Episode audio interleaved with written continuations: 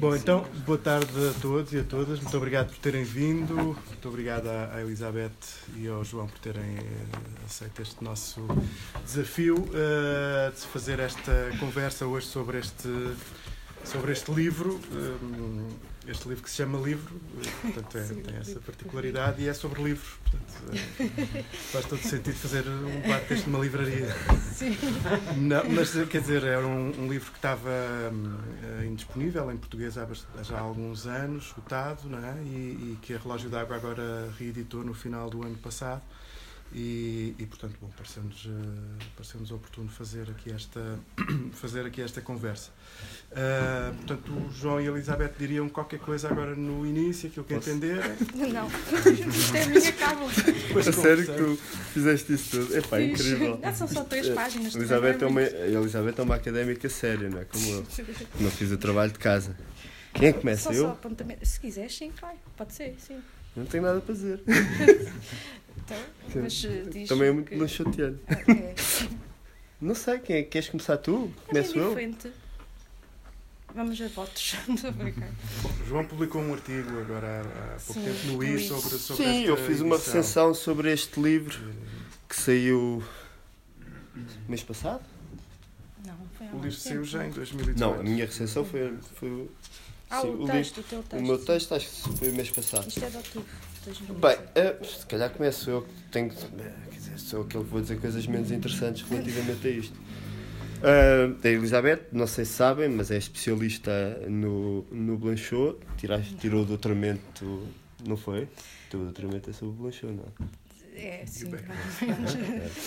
Convém começar por, por colocar, colocar, colocar cada no seu galho, cada macaco no seu galho, né? porque o galho dela está muito acima do meu que na realidade estou uh, longe de ser um especialista do Blanchot. Um, este livro, é primeiro uma, uma das coisas que eu começava por, uh, por sublinhar neste livro e que aliás comecei o texto que escrevi sobre o Blanchot sobre ele, é o erro, foi o erro da badana. Não sei se estão lá. Foi o erro que, foi, que eu acho que eu acho engraçado. Uh, uh, a minha edição, os senhores da Relógio d'Água, quando me enviaram, já tiveram. Eu criei essa com a. Temos aí. Ah, a tua já não tem. A minha já não, a minha já não. Então Nós temos as duas. Tens as duas, pronto. Isto vai ser uma raridade daqui a uns anos, é, eh, porque entretanto. Eu fiquei com porque entretanto. Boa, né? Ficaste isto daqui isto a uns é anos venda, venda. Eu acho esse erro engraçado. Pronto, o erro, uh, uh, para quem não sabe, este não é obviamente o Maurice Blanchot, esse é o Jorge Bataille.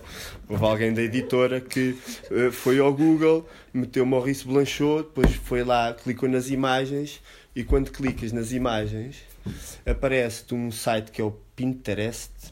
Pinterest? Sim, sim, sim. Que eu nunca percebi o que é que é. É Pronto. E aparece lá uma coisa de download, que é típico coisa brasileira, download de todos os livros do Maurice Blanchot. Mas a, mas a fotografia que aparece é o, o Bataille. E então os senhores lá na relógio d'água acharam por bem, epá, olha que giro, pá, temos aqui uma fotografia do Bataille. As outras que apareciam é, é, são, são as poucas fotografias, pelo menos que eu conheça, do, do Blanchot, que são fotografias da década de 20, em que ele era aluno em Estrasburgo, salvo erro. Uhum. São das poucas que há, não sei se no final da vida se houve, depois houve uma, umas sim, quantas. Não depois foi? dele já ter morrido. Uh, apareceram umas quantas. Uh, e essa fotografia é muito mazita, é essa dos anos 20. Então, os senhores da Relógio d'Água acharam por bem meter, meter para lá a fotografia do Bataille. Mas Bataille... a tua teoria é que foi consciente o erro? Não, não, não. A minha teoria é que isto é, é sintomático de uma certa. Era giro se fosse consciente, verdade seja dita. Era engraçado, tinha sentido humor. Mas não, eu acho que é sintomático a diversos níveis que isso acontece agora, não, não é? Eu duvido muito que na década de 80 ou na década de 90 que isso pudesse sequer acontecer. Isso é sintomático. Hã? Não havia internet. Não havia internet, é verdade, por acaso. É, já havia, não havia, era o Google nem o, Pin, o Pinterest. Não. não, mas eu acho que isso é sintomático de uma certa hum, modificação que se deu uh, no que diz respeito à literatura uh, uh, e é sintomático a diversos níveis. Em primeiro lugar, porque há um certo, uma, uma certa forma de escrever. Estou-me a ligar não devia acontecer. Uh, é, assim, há uma certa maneira de escrever sobre literatura, mas também uma certa maneira de escrever literatura que, uh, que, tem, uh, que nos últimos 20 anos tem vindo a desaparecer, pelo menos de um certo meio, não é? e, essa, e essa forma em desaparecimento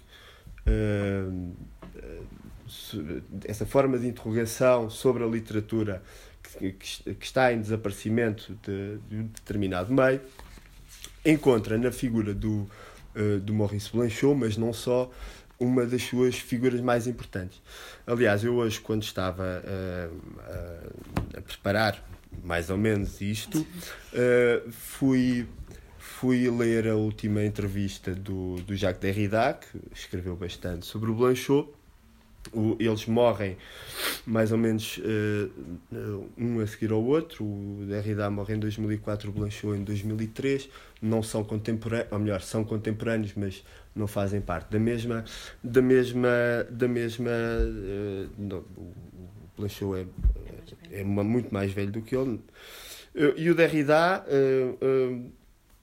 nessa entrevista, quando fazem a pergunta sobre a sua geração, que é um termo um bocado estúpido, um, ele uh, diz o seguinte: uh, refiro-me aqui por metonímia a um ethos da escrita e do pensamento, um ethos intransigente ou mesmo incorruptível.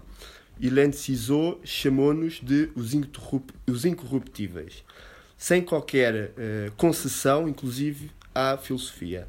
Um ethos que não se deixa amedrontar por uma pressão para simplificar ou reprimir, exercida pela opinião pública, os mídia ou o fantasma de um leitor intimidante. Ora, e essa, esse ethos uh, da, da, da, escrita e do pensamento, um, essa interrogação apaixonada pela literatura, parece-me que encontra no, no, no Blanchot um dos seus exemplos maiores. Aliás, eu, é uma, uma, uma ideia minha, não só a minha, mas antiga, eh, que é eh, tentar perceber qual, era o, qual foi o lugar do Blanchot dentro, é uma preocupação minha, tentar perceber qual era o lugar do Blanchot dentro de uma certa geração de intelectuais franceses, eh, porque o Blanchot tem essa coisa curiosa, que é, ele acompanha todos os grandes movimentos filosóficos e de escrita que há na França a partir de uma determinada idade, a partir de uma determinada época, mas o Blanchot consegue esta coisa engraçada que é nunca, um, apesar de dialogar com eles, não é? Uh, nunca, quer dizer, nunca fez parte propriamente de nenhuma escola, nem do estruturalismo, nem da desconstrução. Teve no final dos anos um namoro intenso com o pensamento de Emmanuel Levinas, uh, mas não se tornou propriamente num levinasiano, nem num comentador do Levinas, não é? E então ele manteve sempre um bocado num lugar eh, um bocado marginal, eu não diria marginal, mas um, um lugar uh, cuja cartografia é feita pela sua própria obra e não por, e não por outra. Não é? E é um lugar que é um bocado dificilmente, é, é dificilmente equilibrável entre a literatura, a filosofia. O, o, o Blanchot nunca, não, não é propriamente um pensador como, como, como Emmanuel Avinar, não é um filósofo uh, mais ou menos dentro da, da, do campo filosófico, como sei lá, um gajo que irrita muita gente. Eu não posso dizer gajo, pois não, por causa disto. Um filósofo que irrita muita gente, mas que, na realidade, uh, nunca deixou de dialogar com a tradição filosófica, como Derrida, não é? ou outras figuras mais, digamos, uh, estranhas como uh, Deleuze e Guattari, não é?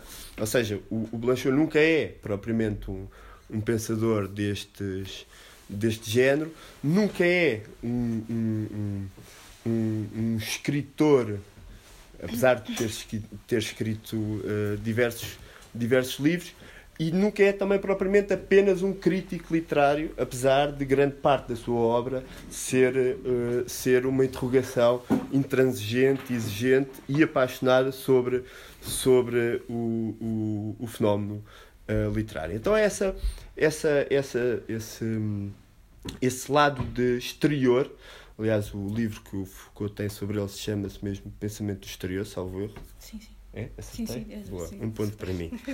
Uh, não é? esse, esse lado exterior fez com que ele, conseguindo passar por todas estas, uh, por todos estes, estes diferentes pensamentos, esses, esta cartografia complicada que há naquela época, não é?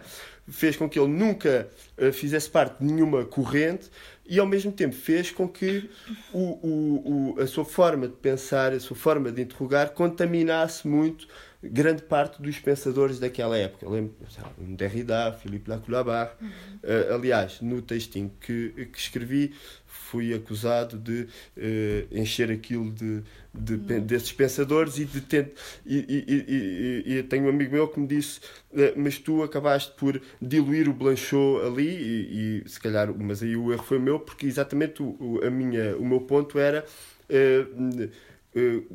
tentar uh, não mostrar, porque não tinha, não tinha espaço, nem tenho espaço, nem tenho competência para isso, mas talvez lançar uma, uma pista quanto ao lugar do, do, do, do Blanchot, que uh, acaba por ser menorizado muitas vezes uh, face a outras, face a outras, a outras figuras do uh, pensamento.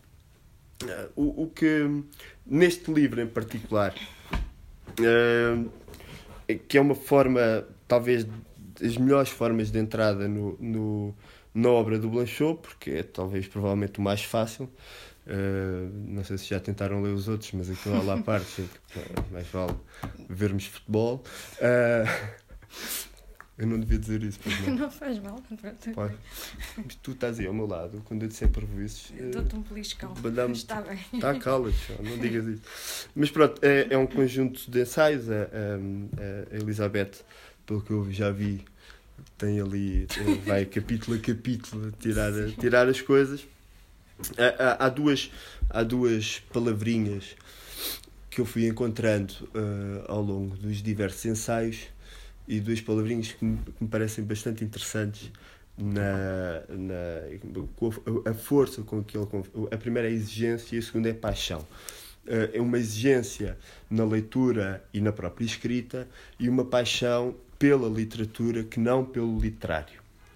Uh, e, uma, e a paixão tem esta estranha uh, esta estranha duplicidade porque ao mesmo tempo que designa este movimento para, para, para qualquer coisa é, é também uma, uma, uma, uma forma de, de sublinhar uma determinada passividade relativamente a qualquer coisa. Estar apaixonado, a paixão é também sofrer. E o sofrer não no sentido, não, não apenas no sentido uh, normal, não é? de, quando levas uma canelada sofres com a dor, não é? mas de uma certa passividade relativamente a qualquer coisa que tu não consegues abarcar.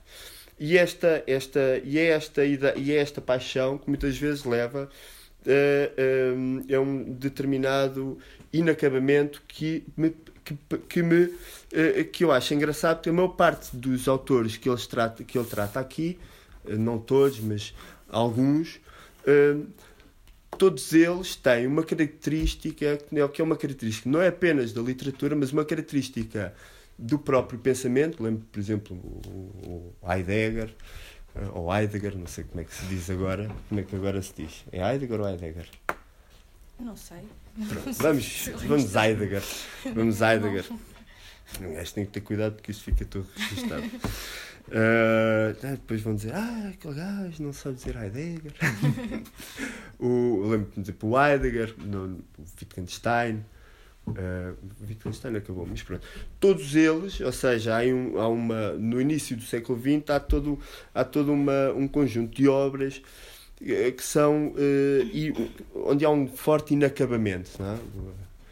Então, o, Morte de Virgílio, para aí, não? Esta ah, tá... que ele fala na, que ele fala no... O Musil, Musil uh, sim. o Bror, o Kafka. Kafka, não é? Uh, este inacabamento, e é engraçado, este inacabamento é engraçado se olharmos, e eu acho que este livro é também importante para conseguirmos estabelecer um diagnóstico, se bem que provisório, do, do campo literário atual. Este inacabamento já não existe, ou seja, são raras as obras que tu agora encontras onde tu notes esse inacabamento e, esse inaca e a ausência do inacabamento.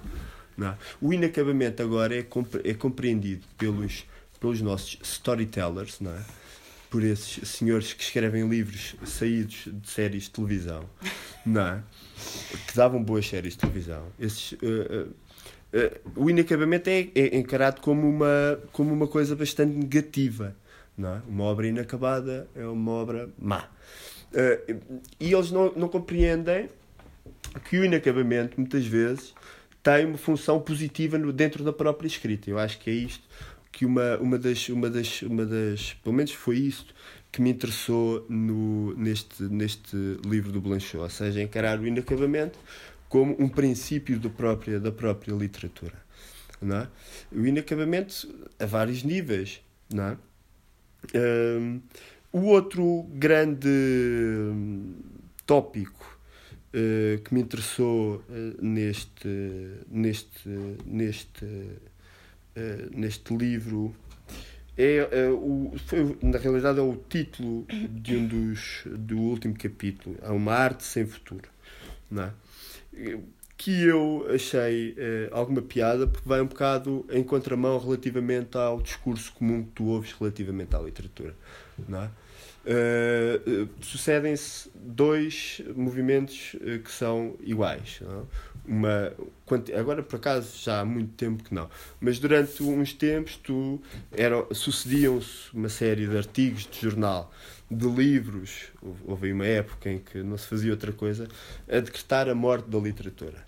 E ao mesmo tempo surgiam uh, outra uma catrefada de livros, outra catrefada de artigos, a querer salvar a literatura. Não é? E o grande ponto de todos eles era exatamente essa relação da literatura com o futuro. Não é? O que o Blanchot uh, vai, vai fazer é exatamente apelar para uma arte sem futuro. É claro que uh, de, uh, para ele a arte sem futuro é, é uma arte que não deixa descendentes, não é? Uh, é uma arte uh, uh, sem é uma arte órfã órfã não órfã é sem antecedentes é uma arte que não deixa descendentes e ele dá exemplos por exemplo sei lá ninguém se lembra de fazer uma obra semelhante ao Ulisses do Joyce ou ao Proust não é? o que acontece é que esses grandes autores esses que são cartógrafos dos limites do, da literatura, esses grandes autores eh, eh, construíram uma determinada coisa e ao mesmo tempo que a construíram, trancaram-na, não, não havendo lugar a qualquer forma de, eh, de imitação. Não é? E, por outro lugar, essa arte sem futuro é uma arte que parte sempre de uma, de uma espécie de de, uma, de um pressuposto que me parece bastante interessante uh, no, no, que o Blanchot fala, que é essa ideia de uma, uma forma artística que começa onde já não há condições para haver. Uh, isso uh, lembrou-me uma, uma, uma, uma formulação que eu já não sei de quem, mas é essa ideia de que a literatura deve começar por reconhecer o caráter vergonhoso da época, da época em que se em que se em que se insere, é? E a nossa época é particularmente vergonhosa, é?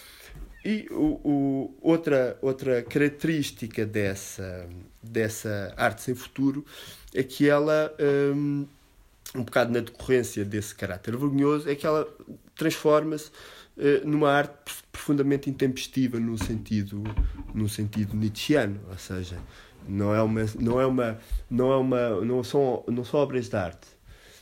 Então, são obras de arte que estão subtraídas à injunção que a literatura hoje sente de compreender o presente. Ou seja, são obras que não pretendem fazer compreender o presente, são obras que querem, uh, uh, querem negar, negar uh, a própria ideia uh, negar o mundo, não é? Uh, já não me lembro da citação de que o Nietzsche uh, escrever contra não sei quê, contra não sei quê, a favor, a favor do não sei o que mais. Pronto. ninguém tem o Google. Foi ao Google. pronto.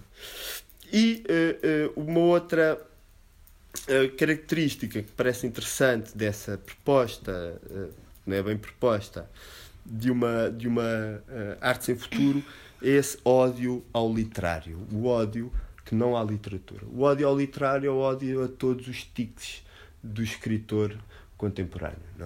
Uh, e esses tiques vêem-se de todas as formas e todos os feitios. Vê-se na escrita, uh, vê-se num conjunto de ideias, uh, de lugares comuns que, forma mais ou menos interessante, a maior parte deles repetem a ideia de inspiração, a ideia de personagem, a ideia de encontro com os personagens.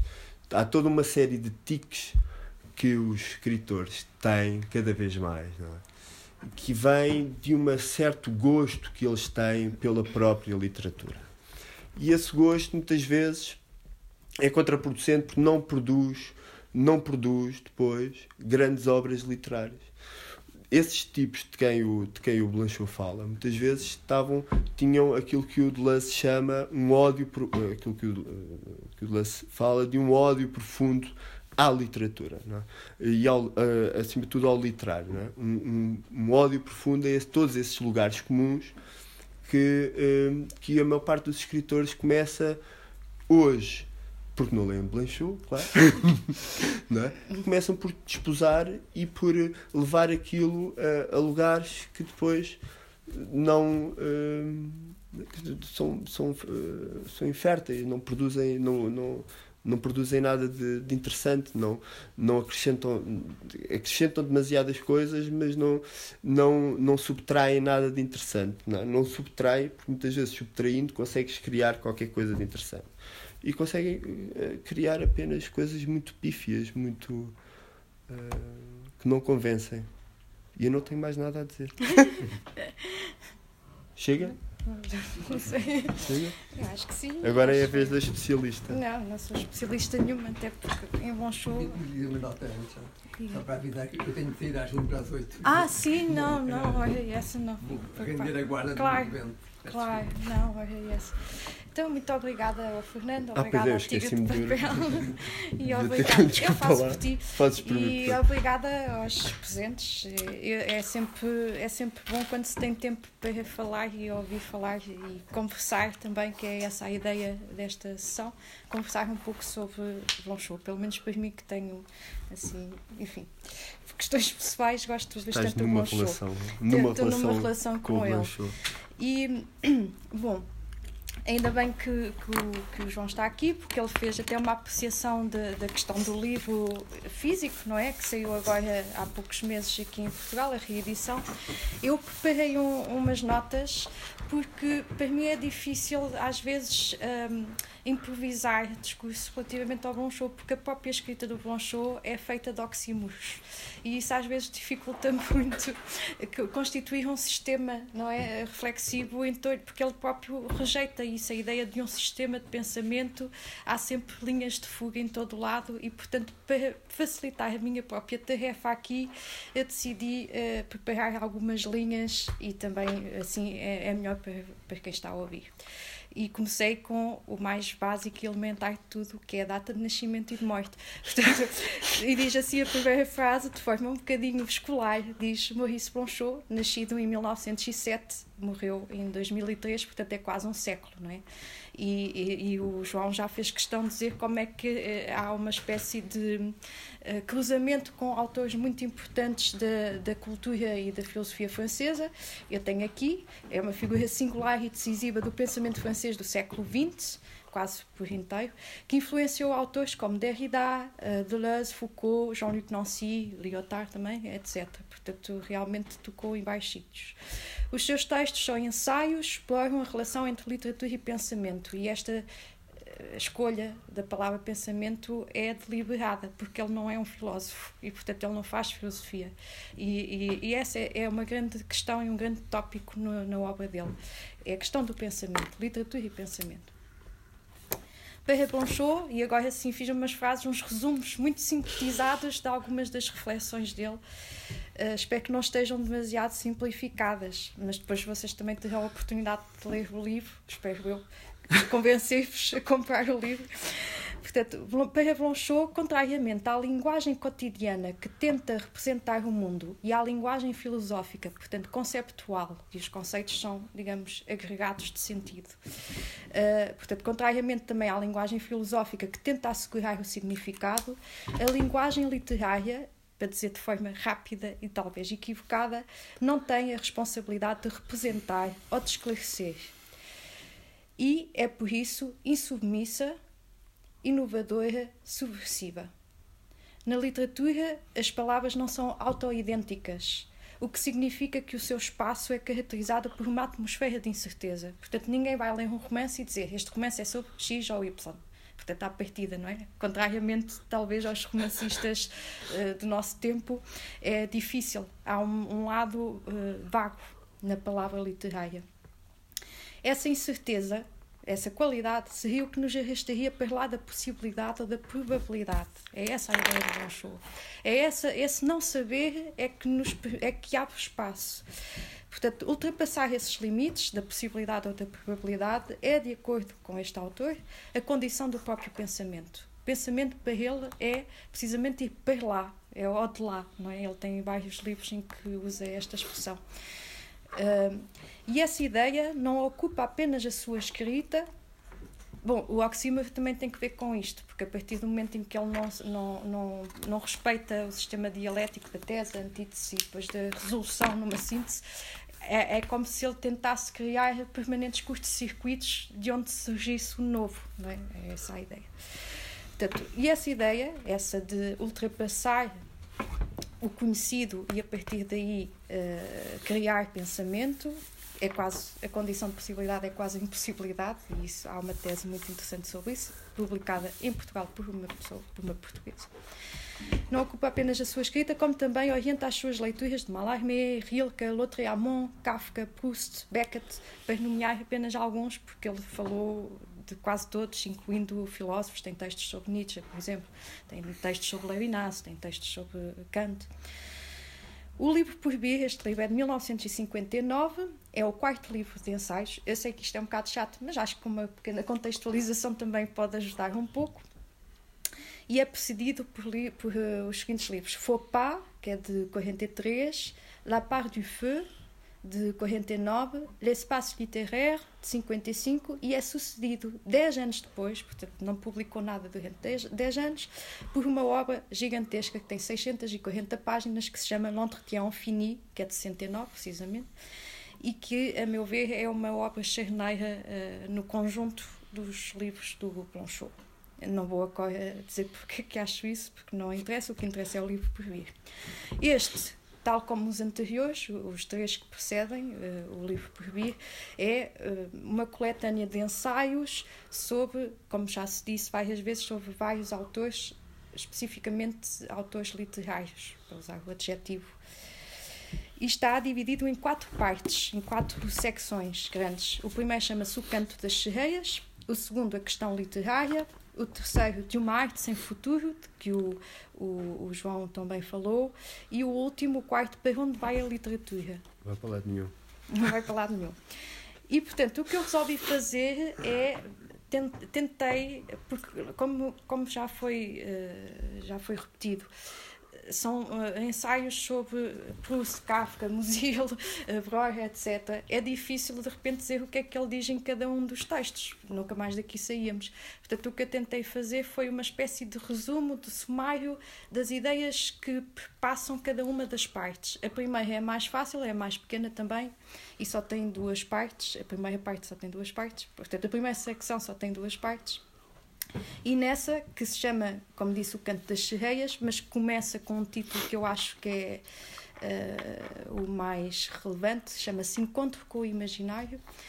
Nesse, nesse texto, uh, podemos ver já, digamos, algumas uh, das questões que o vão orientar depois o resto do livro sendo que a distinção entre narrativa e romance é um dos pontos fundamentais. Portanto, ele distingue, distingue narrativa e romance e usa para isso um, uma imagem que ele diz que não é uma alegoria. Para simplificar, vamos dizer que é uma alegoria, embora ele diga claramente que não é uma alegoria. Portanto, partindo nesse, nesse texto, partindo do episódio homérico do encontro de Ulisses com as sereias, portanto, quando ele chega e estão as sereias a cantar e ele quer ouvir as sereias a cantar, então pede que o amarrem contra um masto e os outros marinheiros estão com, com os ouvidos tapados, portanto não ouvem nada, só bem Ulisses a contorcer-se, mas ele consegue ouvir o canto das sereias em segurança, porque está preso. Tanto é que há, há, há uma passagem que ele diz que deve ter dado algum gozo aos outros que estavam submetidos não é? À vontade de Ulisses ver os trejeitos não é? Aquela contorção toda não é? Porque de repente eles sentem-se também poderosos. Há uma inversão dos papéis. Mas isso é um depois eh, podemos falar mais sobre isso. E portanto a partir desse desse desse episódio o Bonchot procura meditar a relação tensa entre aquilo que diz que é o canto quase inumano, enigmático das figuras imaginárias, que são as sereias, e a técnica. É essa a questão. Ulisses é a personificação da técnica. A técnica que permite lidar com esse canto sem o perigo da morte ou do desaparecimento. Portanto, o Ulisses tinha sido um grande maroto, não é? que basicamente quis ouvir um canto que não, lhe é, não era suposto ouvir sem pagar o preço disso. Um canto que é um, um canto obscuro, um pouco fora do cotidiano, portanto, tem que ver com umas figuras que são, não são bem mulheres. E uh, usou uma técnica, usou o artifício e, portanto, o canto das sereias, secreto e perigoso, é a promessa do que não se sabe. É um enigma, não se sabe o que é que é esse canto. É precisamente aquilo que escapa ao tempo cotidiano. Por sua vez, a técnica narrativa, ele associa, depois de repente, num determinado ponto, ele associa a técnica à narrativa, é o que permite ao homem Ulisses, escutar em segurança essa tal voz enigmática. A partir desse momento, diz ele que o canto passa a ser mediado, contado, e o próprio Ulisses passa a ser um autor, porque depois pode contar esse episódio. E há um momento em que ele até diz, o Bonchot, que Ulisses e Homero são quase que a mesma pessoa, porque Homero, quando canta, canta uma experiência que é a experiência de Ulisses, mas pronto, não vamos complicar agora as coisas. O que interessa é que a narrativa deste ponto de vista, se eu não estiver a ler, a ler mal, a ler o Bonchot, a narrativa é uma espécie de alteração ou transfiguração do canto, dessa potência uh, enigmática, uh, desconhecida, que depois veremos que os escritores, de algum modo, perseguem, não é? É a ideia é essa. Uh, depois já adiante talvez possa voltar aqui. Portanto, da luta entre a narrativa e o canto, entre as forças obscuras do desconhecido, etc., e a, e a técnica que permite depois falar sobre, sobre isso, teria nascido o romance. Portanto, é um género que nasce desta luta. O romance, diz ele a determinada altura, é uma espécie de navegação prévia ao encontro de Ulisses com as sereias. Ou seja, o romance, no fundo, eu depois estive a ler várias vezes porque pensei, não estou a perceber muito bem o que é que ele quer dizer. Portanto, o romance para ele é qualquer coisa que tem que ver com a história. É a história humana, as experiências humanas e aos feitos humanos. E é aquilo que permite com que uh, o, o escritor, o romancista, se, se acerque muito gradualmente daquilo que já não é do âmbito do tempo histórico, do conhecido, do cotidiano, etc.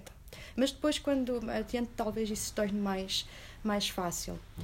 E diz, portanto, o romance está ligado a isso, a essa história, etc. A narrativa, por sua vez, diz respeito à temporalidade da metamorfose. Ele diz isto, ele tem uma parte mesmo que se chama metamorfose e é só sobre a questão da narrativa, que é a temporalidade do acontecimento, que ele mais tarde diz que é quase como estar fora do tempo, porque o acontecimento não, não se circunscreve no momento presente.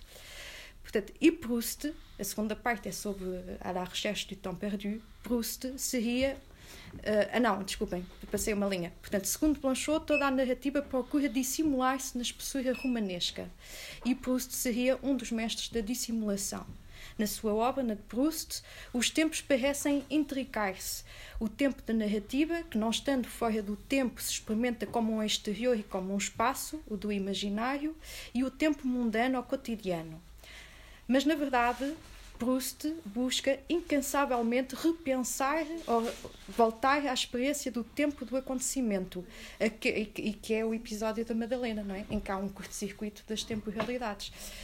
É, é aquele que corresponde ao episódio da Madalena, uma experiência de um tempo fora dos eixos, porque o momento em que ele come a Madalena, depois se recorda, mas depois está sempre a tentar reproduzir novamente essa experiência que a temporalidade fica assim meio esquisita, ou pelo menos uh, remete para outros tempos esse episódio é o, é o próprio momento que justifica, sem justificar, não é uma razão racional, mas que justifica o impulso para, para escrever, para a escrita.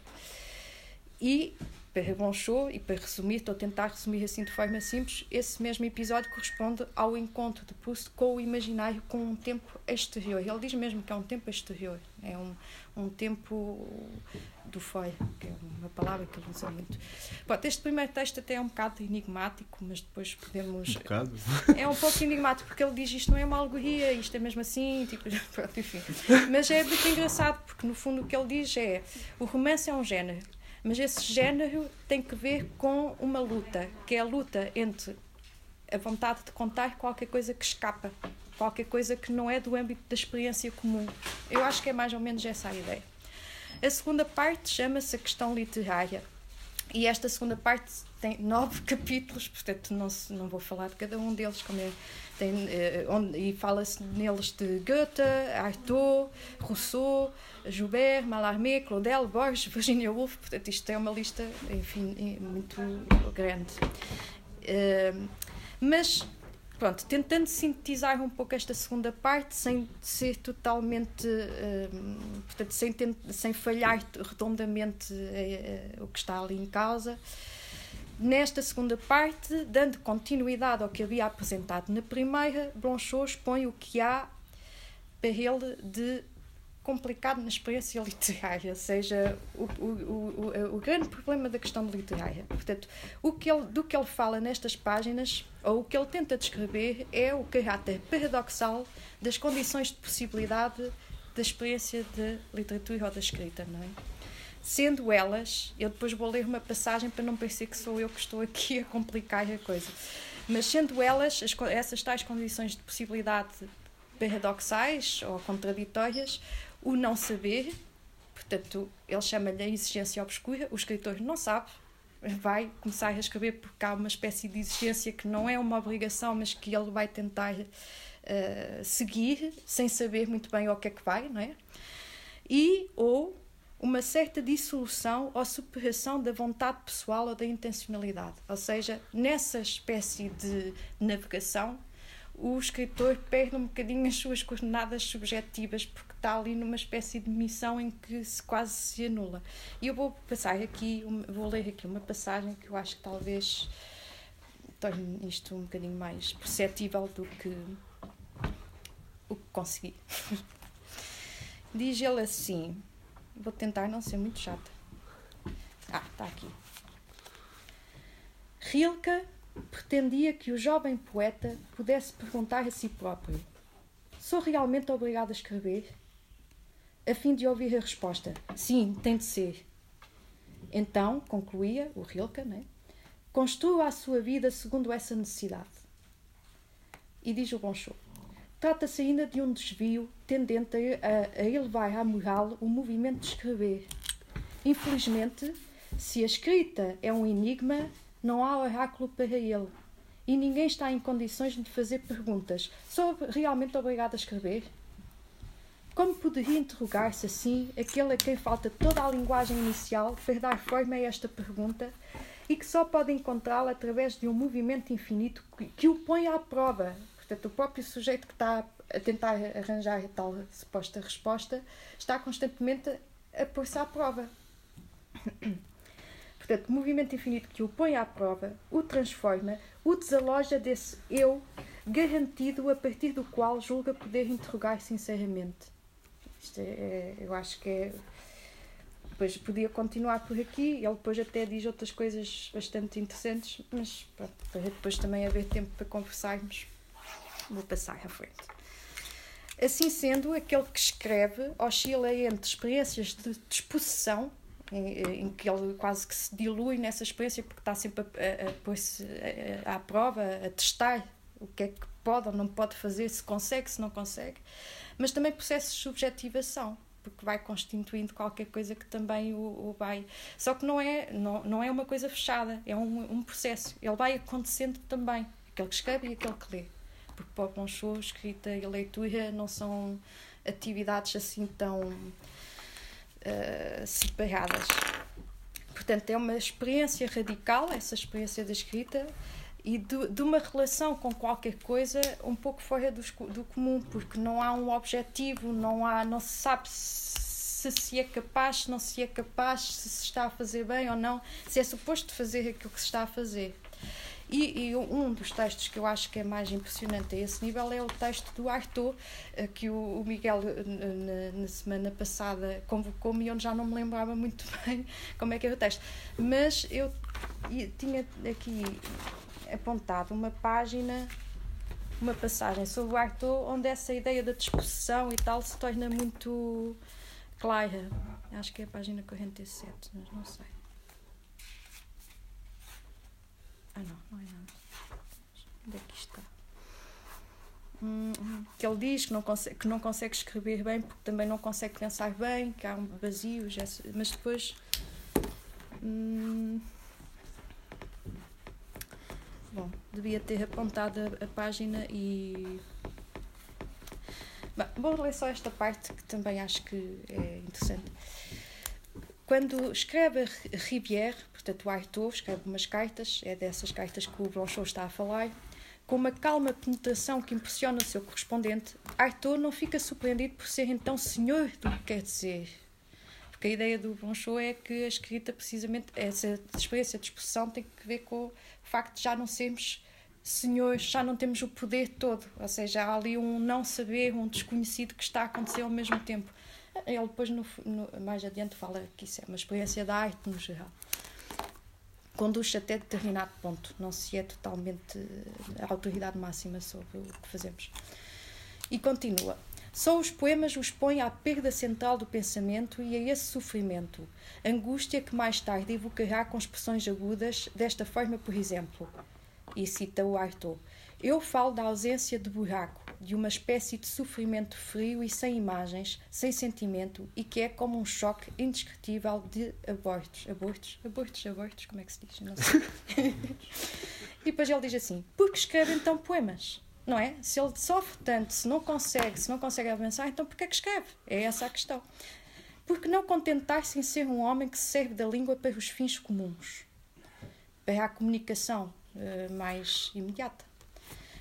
Uh, e diz: Tudo indica que a poesia, ele ligada a essa espécie de erosão, ao mesmo tempo essencial e fugaz do pensamento, por conseguinte, essencialmente implicada nessa perda central, lhe dá também a certeza de ser a única expressão possível e lhe promete, em certa medida, salvar essa perda, salvar o seu pensamento, contanto que este, o próprio pensamento, se perca. Portanto, estão a ver o oxímoron que eu falava, assim, um bocado uh, cobra que se vai enrolando. Uh, mas ele falava mesmo de exposição. Ah, uh, onde é que. Ele aqui fala de impoder também. Impoder, disposição, são termos que ele vai usando com alguma frequência. Bem, Vou passar então para a terceira parte e isto são mesmo só assim umas pistas. A terceira parte, autores que ele nomeia ao longo dos textos. Bror, Musil, Kafka, Rob Rillet, Hermanès, uh, são, são, é este conjunto de autores. Porquê que nesta parte, o que é que distingue esta parte da outra? Porquê que ele se separa? Eu acho que tem que ver com isto, mas depois podemos discutir. Portanto, o texto que abre este, esta nova secção chama-se No Extremo dos Extremos. E eu acho que este texto é uma espécie de mote para depois os textos que se seguem uh, e que tem que ver especificamente com alguns autores, com a leitura de textos ou de diários, às vezes, de, de, desses autores. Nesse texto, Bonchot defende a ideia de que o erro é que é a origem da obra. Portanto, a obra tem uma falha. A arte, diz ele, teria origem numa falha excepcional falha que ocasionaria simultaneamente o desvio e a singularidade dessa mesma obra. Portanto, a marca da singularidade, a marca de, de uh, o que torna, o que distingue é precisamente a falha de cada um, de cada obra de, destes autores. E ele diz que essa ligação com o erro também está no género romanesco, ou seja, o romance também uh, tem que ver com, com isso. E ele diz, apesar de ser o mais feliz dos géneros, ele chama-lhe o mais feliz dos géneros, provavelmente porque nós associamos o romance a, um certo formato que já está muito reificado de tal modo, é tal modo um género feliz que já lhe haviam decretado o fim várias vezes, portanto já não é possível reinventar o romance, já se fez, etc. Ora, o que acontece ao longo destas páginas é que o Bronchot vai pensar casos radicais, são de tal modo únicos que, em alguns casos, como o João dizia há pouco, nem sequer eh, deixavam posteridade. Ou seja, eram casos tão isolados como o Proust ou o Kafka, são tão singulares que mais ninguém os pode imitar, porque imitar é já não fazer nada. É, é quase como se não pudéssemos voltar o que eles fizeram. Mas que são de tal modo radicais e singulares que alargam, estendem os limites do próprio género, ou seja, uh, com, com eles uh, o próprio género romanesco e o espaço literário uh, transfigura-se. Ou seja, eles alteram. Nós temos que olhar para trás depois e pensar, ah, afinal não é, aquele, não é aquele cano, não, não, não, a literatura não é isto, isto e aquilo, porque é, é possível aparecerem propostas muito diferentes. Portanto, eles alargam também e escutando simultaneamente algumas das suas possibilidades quer do romance, quer da literatura. Uh, e vou ler uh, a página 127. Espero não me ter enganado. Ah, tá, é, é uma, uma passagem que se chama A Exceção e a Regra. Nesta visão extremamente apressada das coisas, deve haver alguma verdade. Isto tem que ver com o que ele disse antes. De certo que também Balzac, ao criar uma obra monstruosa, deforma, deforma fortemente o género, apesar de ter sido ele a introduzi-lo na literatura. Mas Balzac tem uma posteridade. Daqueles autores que nomeamos, nenhum gerou nada. Diga-se o que se disser, nem Proust nem Joyce dão origem a outros livros que se lhes assemelhem. O seu único poder parece ser o de impedirem os imitadores e desesperarem as tentativas de semelhança. Fecham uma saída. Mas este resultado não é apenas negativo. Se é verdade que Joyce quebra a forma romanesca, tornando-a aberrante, também faz pressentir que talvez ela só viva das suas alterações. Desenvolver-se-ia, não gerando monstros, obras informes, sem, sem lei nem rigor, mas provocando unicamente exceções a si própria, que fazem lei e ao mesmo tempo a suprimem. Ou seja, cada um destes livros é uma exceção à regra, uh, são exceções que, que, que, que suprimem a lei da literatura, ou seja, põem em causa. São, são quase é isso que ele diz, são monstros que de algum modo um, nos fazem interrogar os próprios limites da literatura, ou se há literatura, se há uma coisa chamada literatura, um, um, que, que, se muitas vezes confunde com canon, ou com géneros, ou com formatos e etc. Bom, ele começa por aí adiante a falar do romance. Para terminar, que eu, eu acho que foi a parte que talvez o, o, o tenha atraído mais o João e é natural porque, porque uh, como escreve textos uh, críticos não é? Uh, sobre a literatura atual. Isto... Mais ou menos, vagamente críticos. Pronto, mas é vagamente realmente, atual. é realmente uma parte que talvez, é uma secção que talvez. Um, em qualquer altura se pode novamente uh, evocar uh, para pensar o que é isso do fenómeno literário. E, portanto, o que Blanchot, nesta parte, o João já falou de muitas coisas, eu vou falar talvez de outras tentando associar, mas ele novamente fala da, da experiência literária como um movimento de busca do que não se sabe. Portanto, Uh, de tal modo que o escritor não pode ter um plano e tudo, mas na verdade quando está a fazer às vezes não sabe muito bem onde é que vai parar e, e, e acontecem assim um, umas coisas que ele não estava à espera. E portanto essa experiência da, da procura indeterminada e que é aquela que precisamente permite uma transfiguração, é esse não saber, é o reinventar a forma, é o errar, é a falha, isso é que permite depois também que, que surjam coisas inesperadas. E ele, nessa última parte, essa ideia de busca ou de, um, sim, de procura, que não se sabe muito bem qual é o fim, há, há aqui um exemplo que ele vai buscar e que é muito, uh, muito interessante, que é o, o projeto do Mallarmé do livro que ele nunca, não é? Nunca foi ensaiando, ensaiando, ensaiando, mas aquilo nunca chegou uh, ao seu termo. E portanto aí está um exemplo de um autor ou de um projeto de um autor que está ali uh, a escavar, a escavar, a escavar e não, não tem que ver com publicar, não tem que ver com uh, ser aplaudido, não tem que ver com fama, é uma espécie de obsessão, se quisermos chamar-lhe assim. E é, é, o que Blanchot termina depois mais adiante por falar, dizer que é muito distinto isto são palavras minhas, não estou a citar, mas é uma espécie de resumo, que, que esta ideia de escrever, ou esta ideia do que é que possa ser a pulsão pelo literário, é muito diferente de escrever para fazer uma obra concluída, finalizada, para um público, ou para críticos, para prémios, ou para outras coisas quais, uh, que não tenham que ver com a própria experiência literária. É uma busca sem concessões e que não eh, pretende nem o sucesso nem a fama, ou seja, quando está a acontecer essa espécie de impulso. O João há pouco falava de paixão, também tem que ver com isso, uma espécie de paixão em que sofre muito, não é? Porque está é, tá, tá sempre a falhar, sempre a falhar, sempre a falhar e sempre a continuar à procura. E, uma chatice. É uma chatice.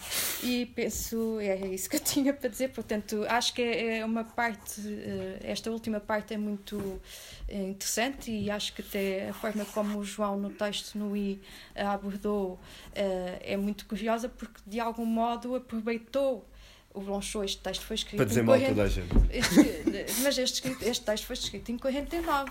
Ou foi publicado, foi escrito antes, portanto foi publicado em 49. E, no entanto, é, é atualíssimo.